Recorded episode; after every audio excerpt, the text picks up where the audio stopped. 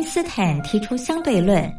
一等于 mc。亲爱的朋友们，大家好，我是佑佳。一年一度的听友活动来喽！从七月一号开始到九月三十号为止，为期三个月的时间，举办了疫情面面观以及两岸如何大要进这两项主题的听友活动。在这一波的新冠病毒肺炎可以说是来势汹汹，大陆首当其冲。那么在这一波的疫情之下呢，大陆的人民感受最深，相信也体会最深。同时呢，也看到台湾医疗卫生及防疫优于全球的做法。邀请亲爱的朋友们，您可以分享自身的看见、体会、感想，或者您的感动。这是第一个议题，疫情面面观。那么第二项的主题呢，就是两岸如何大跃进。提到两岸的议题呢，一直是政府跟民间啊最关心的话题了。两岸未来如何发展？如何定位？如何大跃进？非常欢迎亲爱的朋友，您可以来信抒发您的感想。只要来信分享集满五封不同的信件内容，就可以参加抽奖活动哦。我们在这次活动里面呢，佑家也准备了非常非常优质的台湾有机的茶叶。像现在呢，要喝到无毒健康的有机茶呢，是非常不容易的。所以呢，佑家希望能够将好东西和好朋友分享。欢迎亲爱的朋友们踊跃来信，来信越多，中奖机会就越大哦。好，来信的时候您可以寄到台北邮政一七零零号信箱，台北邮政一七零零号信箱，或者您也可以透邮电子邮件信箱寄到 l i l i 三二九小老鼠 m s 四五点 h i n e t 点 n e t，也就是 lily 三二九 eight m s 四五打 hi net 打 net。注明是要写给我又加收，又呢是一个宝盖头，里面一个有没有的有，富有的有，家呢是人字边，一代家人的家。同时呢，写明您的姓名、地址、邮编、联络电话及您的年龄相关的基本资料填写完整就可以喽。又家在这里期待您的来信。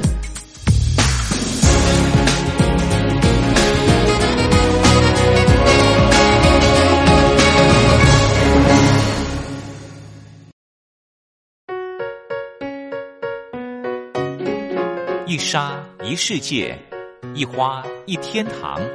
欢迎来到光华小学堂。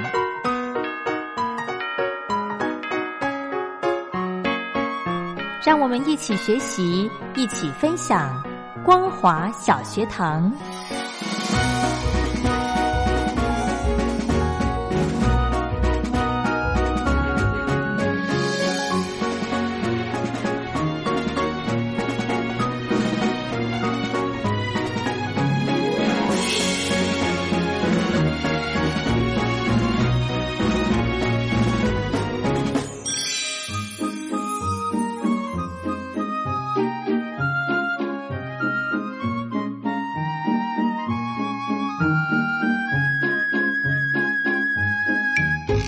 Hello，听众朋友，大家好，欢迎收听光华小学堂，我是黄轩。今天非常开心呢，在双休假日，礼拜六跟礼拜天的时间，要来跟听众朋友分享一些经典的歌曲。很荣幸的可以再度的邀请到小峰哥到节目中来。我们今天呢，看看小峰哥为大家准备哪一些好听的歌。小峰哥好。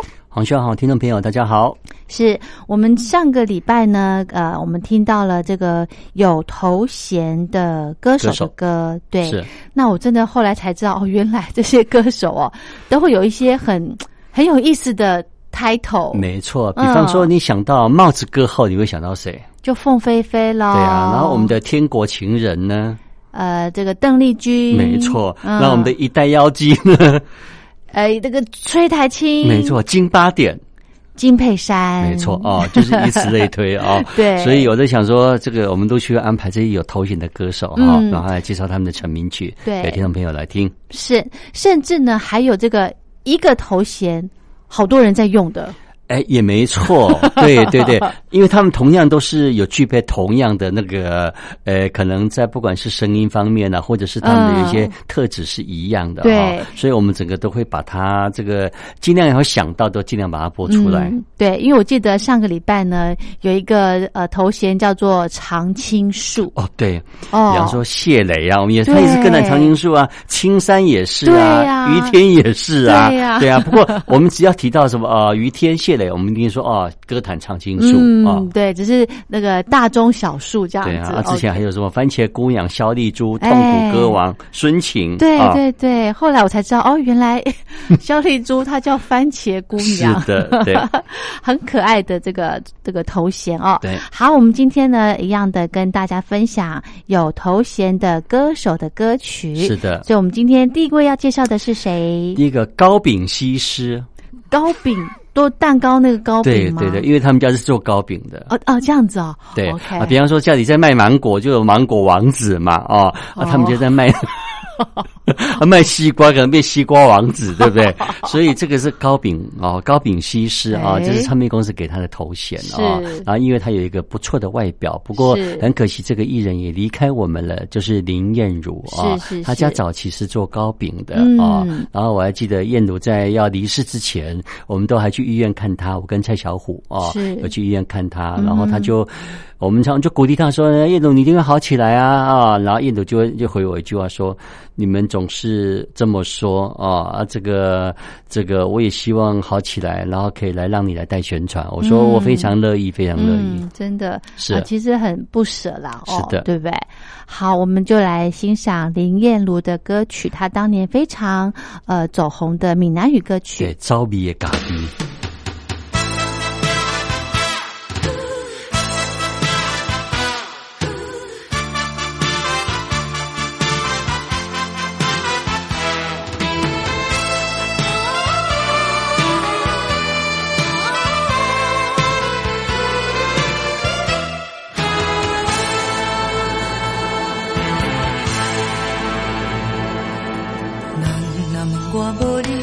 怎样袂认得？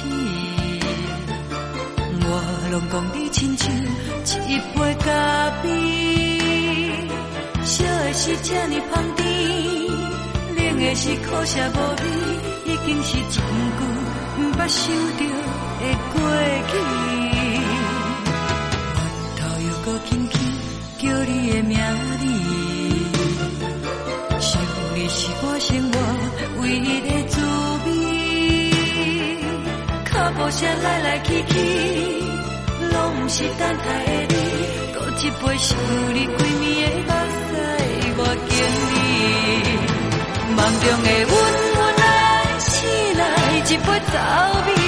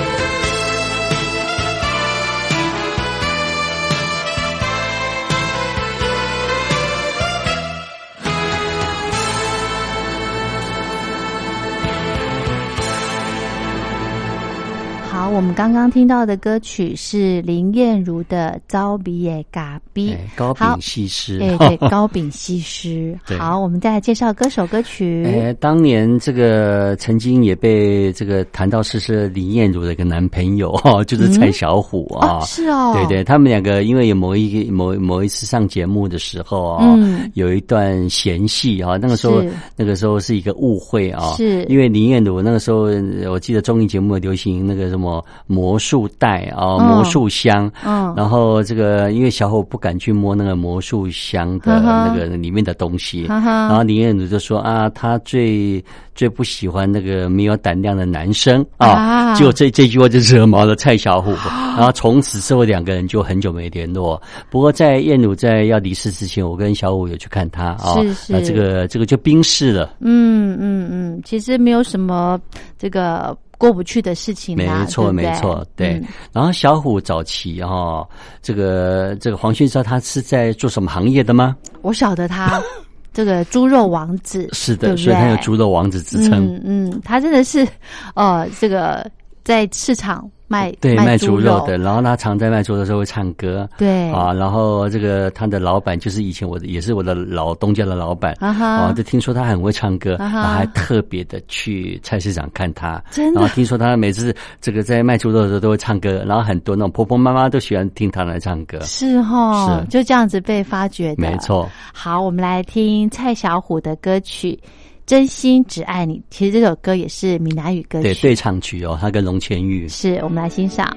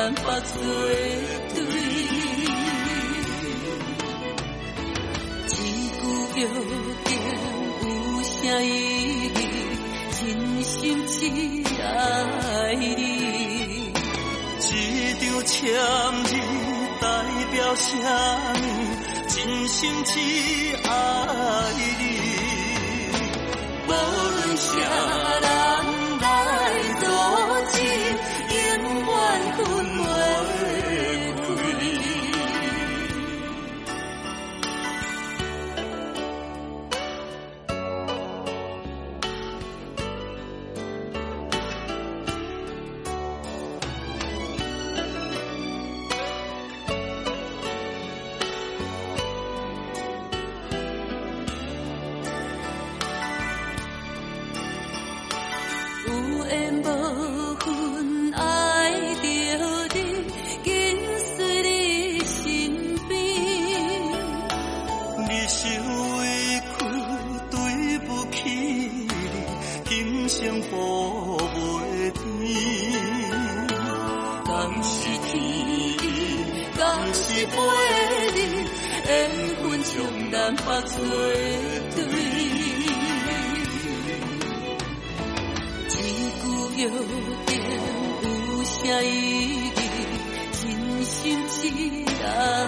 你。一张签字代表什么？真心只爱你，无论啥。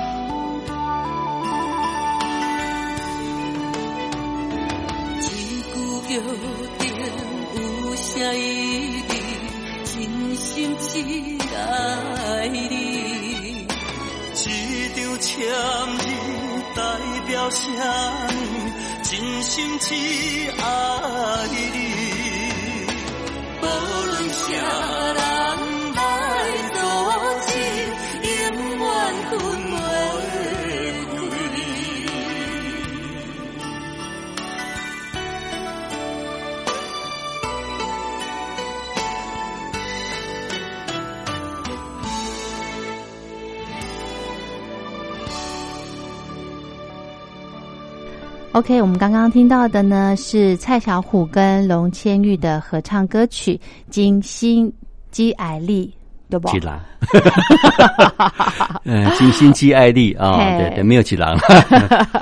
好，我们再来介绍这个头衔歌手。对啊，想到青蛙王子，你会想到谁？高凌风。没错，对，因为为什么他叫青蛙王子呢？哎，对哈。对，因为他常常唱个歌的时候，然后都耸着肩，然后就有一点像青蛙哦，缩着脖子。对对，因为他人家说他脖子比较短，啊，他有时候喜欢唱歌，然后耸着肩啊，所以会有青蛙王子之称。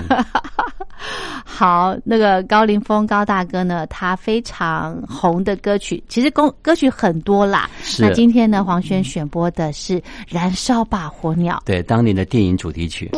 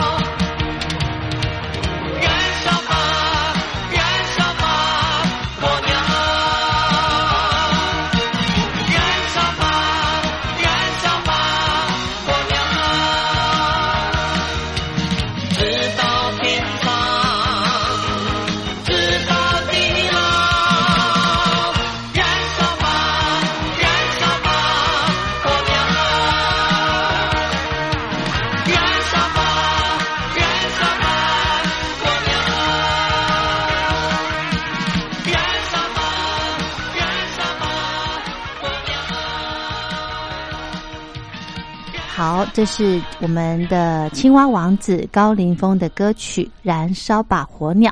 接着呢，再来介绍有头衔的歌手。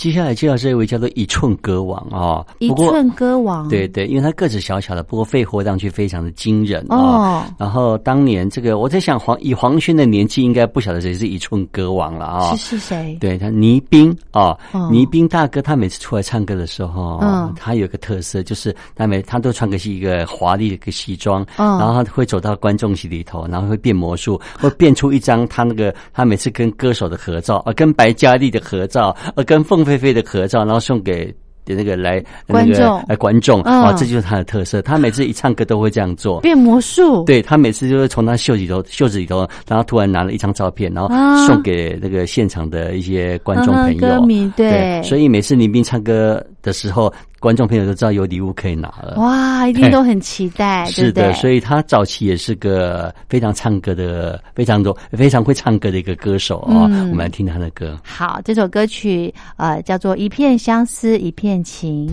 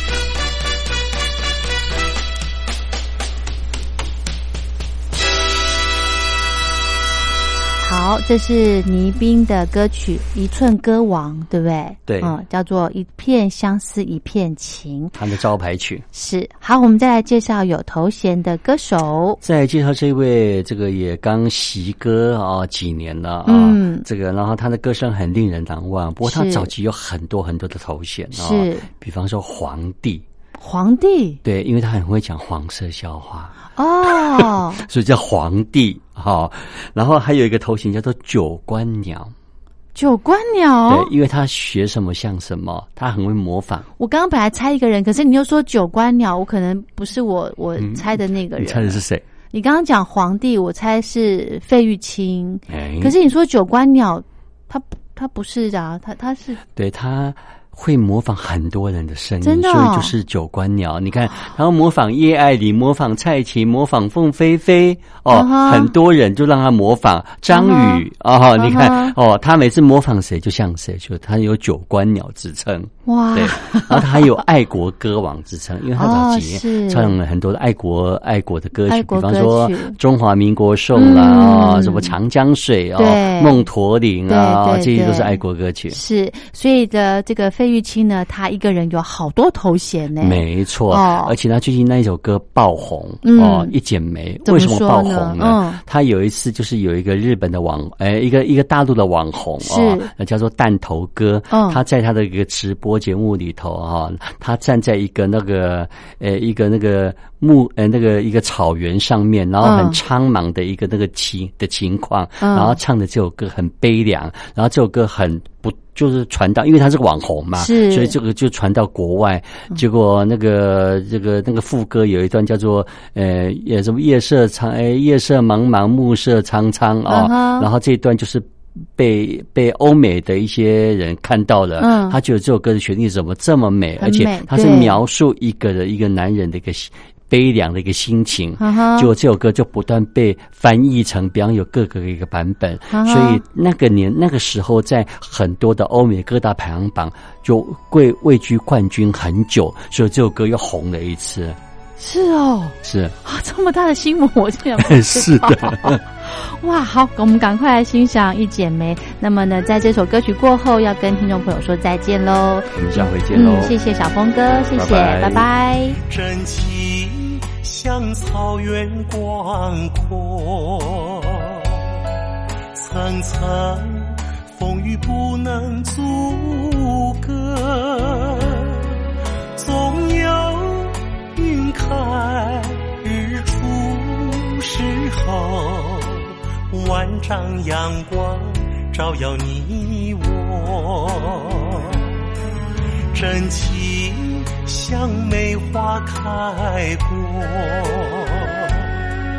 冷冷冰雪不能淹没，就在最冷枝头绽放，看见春天走向你我，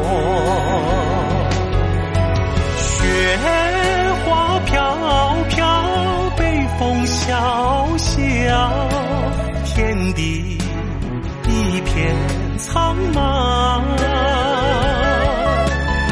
一剑寒梅傲立雪中，只为一人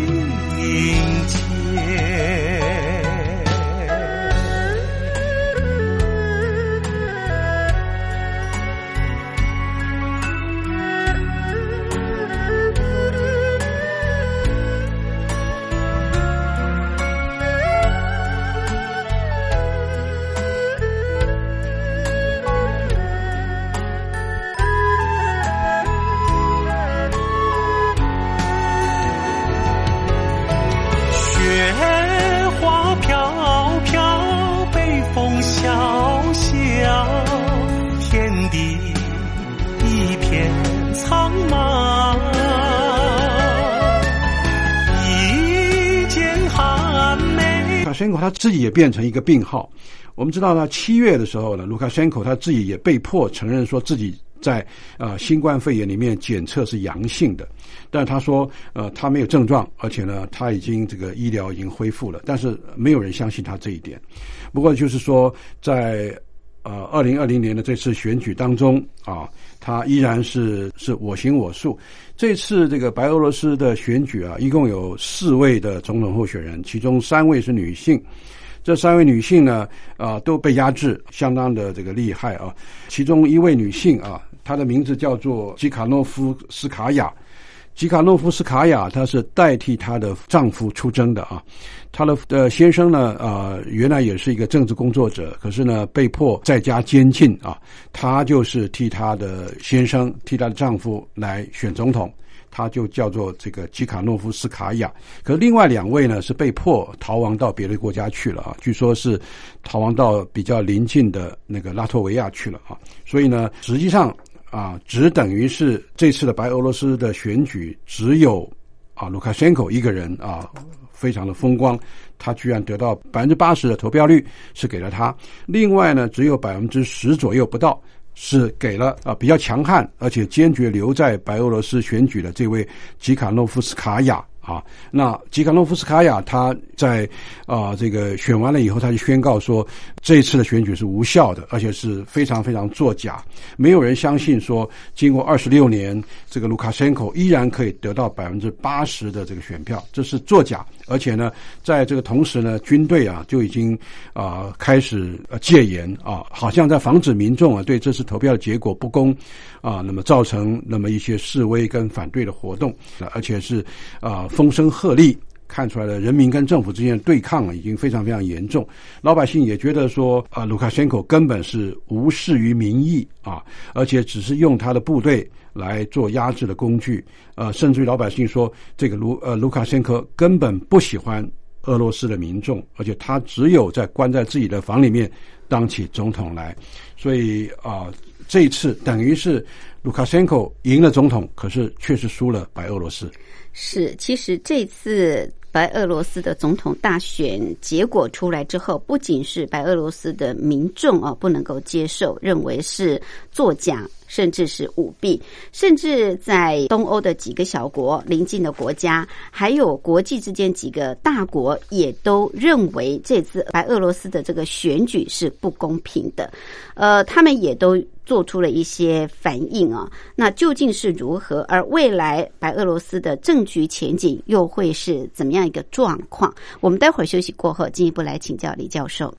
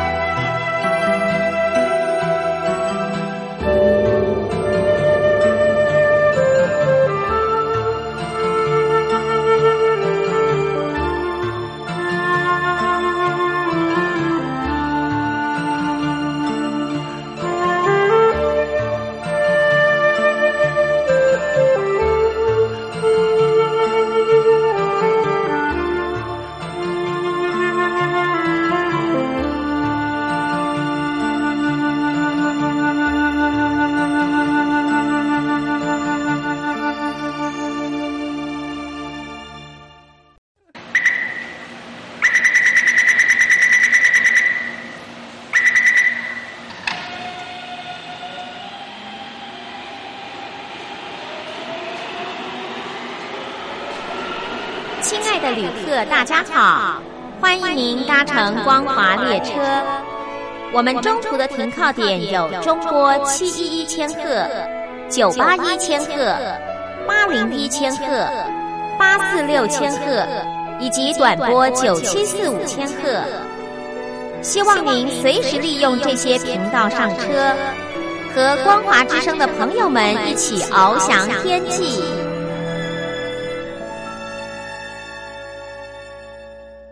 我是吴云，我们今天节目的贵宾是国立政治大学外交系李明教授。李教授是美国维吉尼亚大学国际关系博士，现在是外交系的专任教授，也曾经担任过政治大学的国际事务学院院长、外交系的系主任。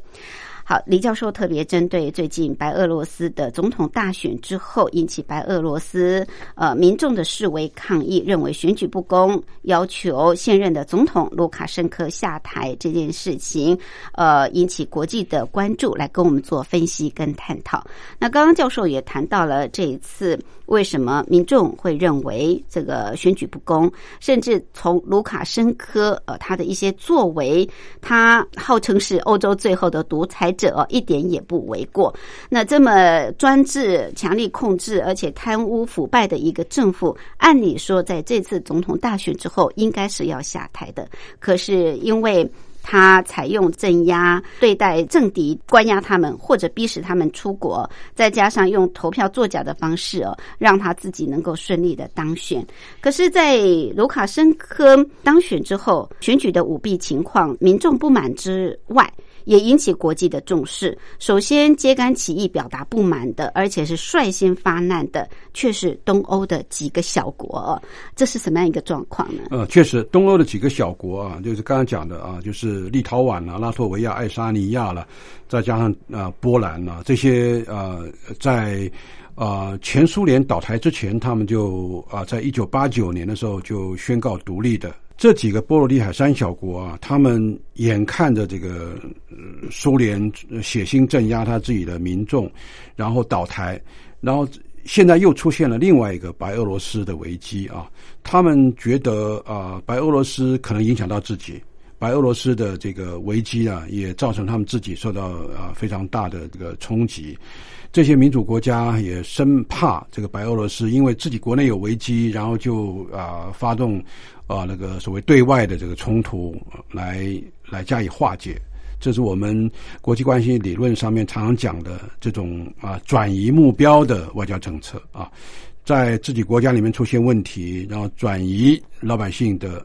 这个呃感觉或者他们的呃注意力，然后发动对外的这个冲突。波罗的海三小国再加上波兰，他们是首先发难的啊。他们联合制定了调解白俄罗斯危机的计划，对白俄罗斯的状况非常非常小心，而且决定要同时来做针对白俄罗斯的这个共同的行动。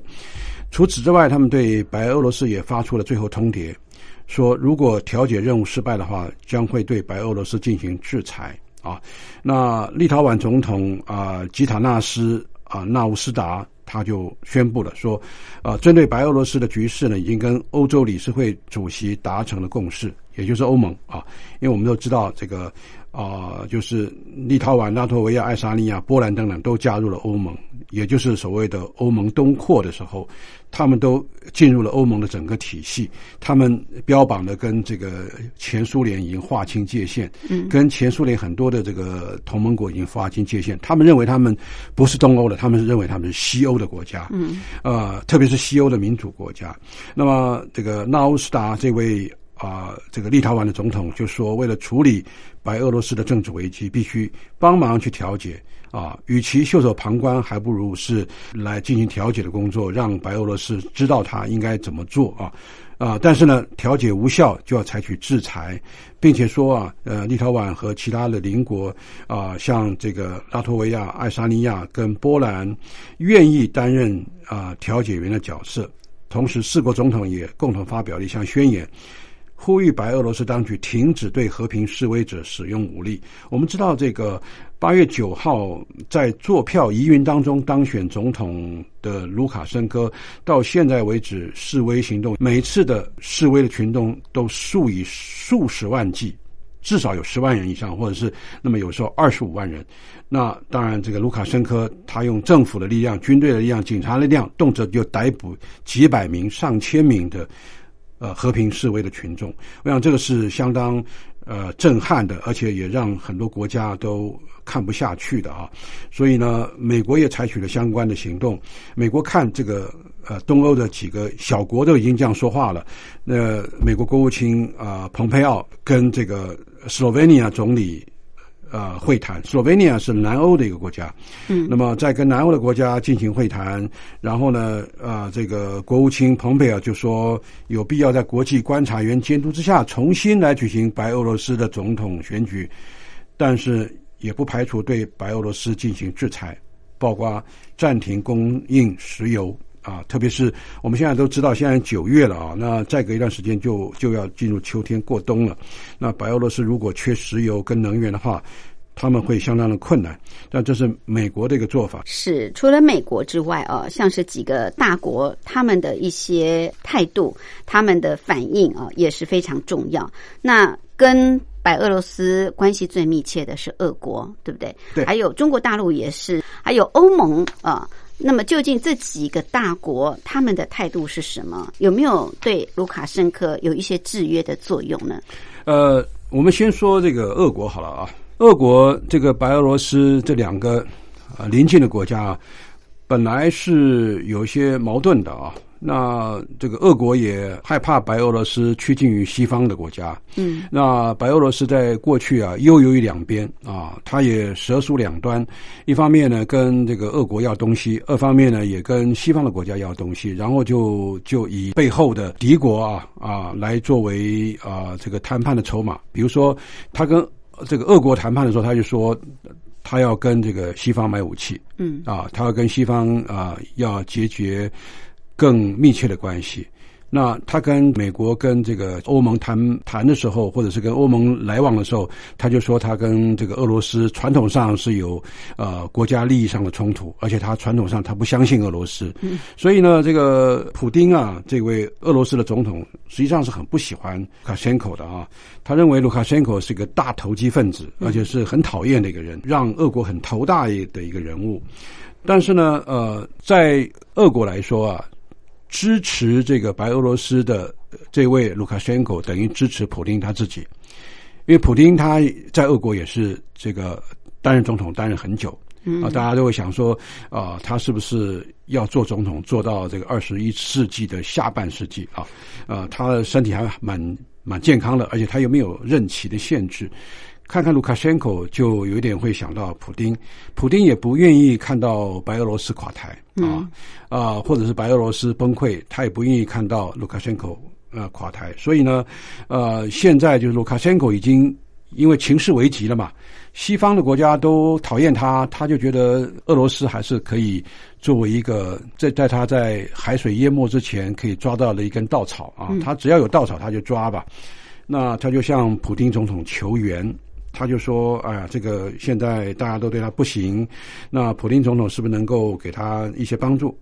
所以，卢卡申科啊，就向莫斯科求救啦。普京总统已经承诺了，如果白俄罗斯受到军事威胁，俄国将提供他所称的所谓的全方位的援助来支持卢卡申科。而且呢，克里姆林宫也说他会跟这个卢卡申科。”啊，讨论看怎么样来稀释来自于外来的压力。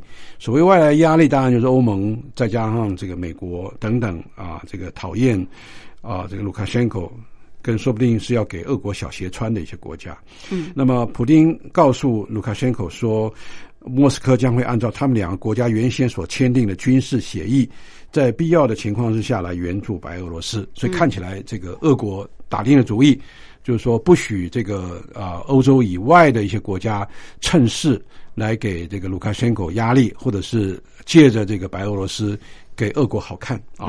但是呢，欧盟这个几个国家的官员呢，认为说有必要的时候，对于这个呃白俄罗斯对民众所使用的暴力迫害跟选举结果，要求这个白俄罗斯负责。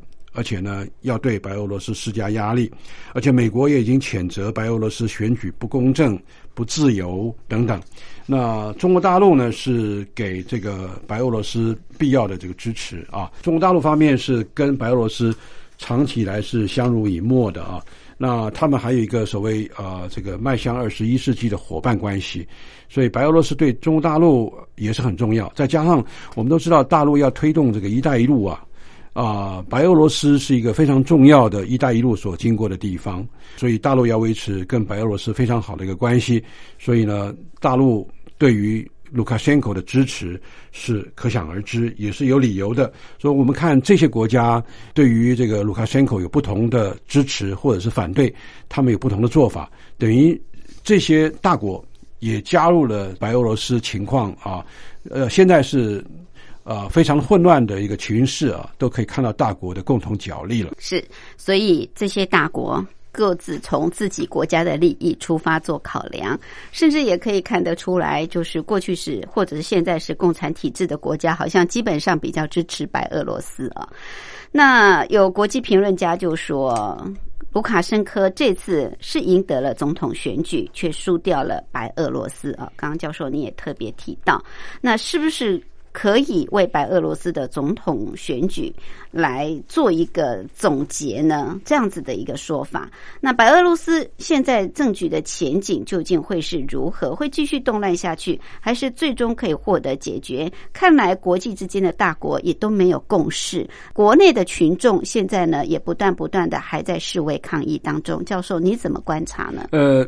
看起来哈，这个卢卡申科他已经有一点软化的现象啊。嗯，他在国际的这个压力这样的一个情形之下啊，实目所示、实目所指的情形之下，他的压力是颇大的。光是靠俄国的一个支持啊，光是靠中国大陆口头上的一个支持还是不太够的。所以他曾经讲过说，如果啊大家对这次的选举不满意啊，他可以这个再让这个全民。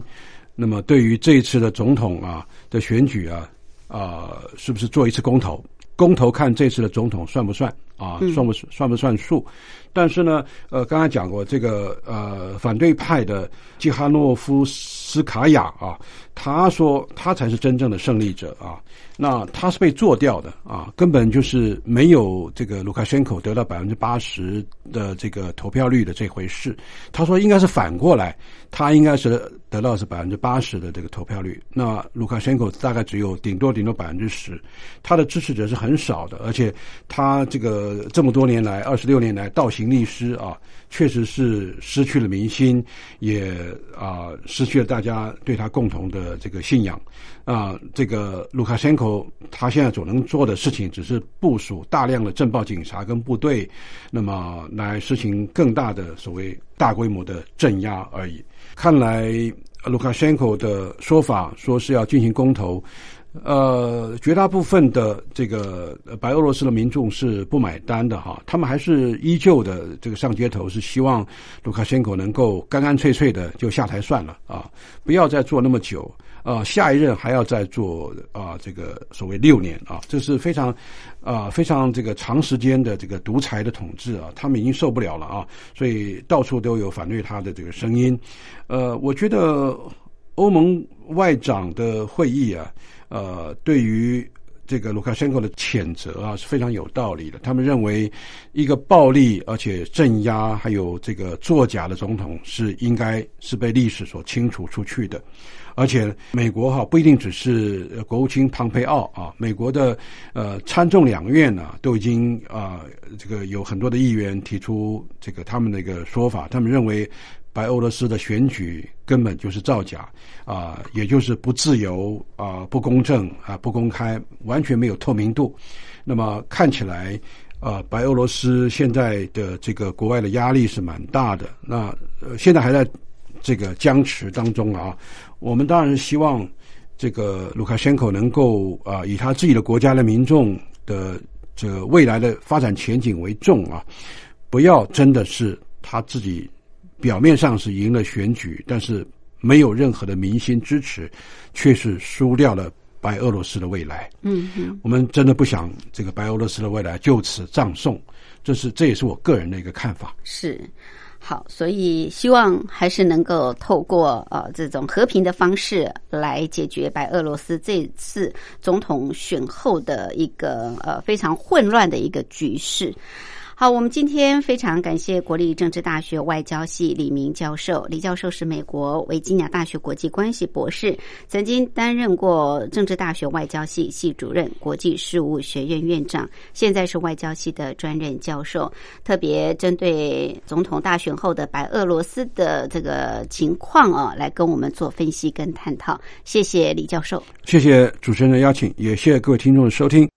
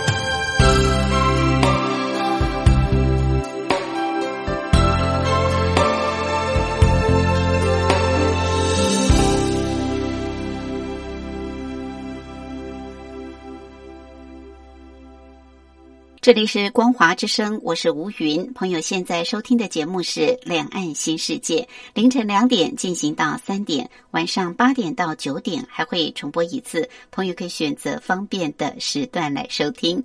进行到这儿也接近尾声，非常感谢朋友的相伴。有任何宝贵意见，都欢迎您随时随地来信给吴云，寄到台北市中山北路五段两百八十巷五号复兴广播电台吴云收就可以。也可以透过电子邮件，电子信箱号码是 lily 三二九小老鼠 ms 四五点 hinet 点 net，同样给吴云收。节目最后祝福您平安、喜悦、健康，拥有愉快的休假日。我们明天同一时间、同一频道空中再会，拜拜。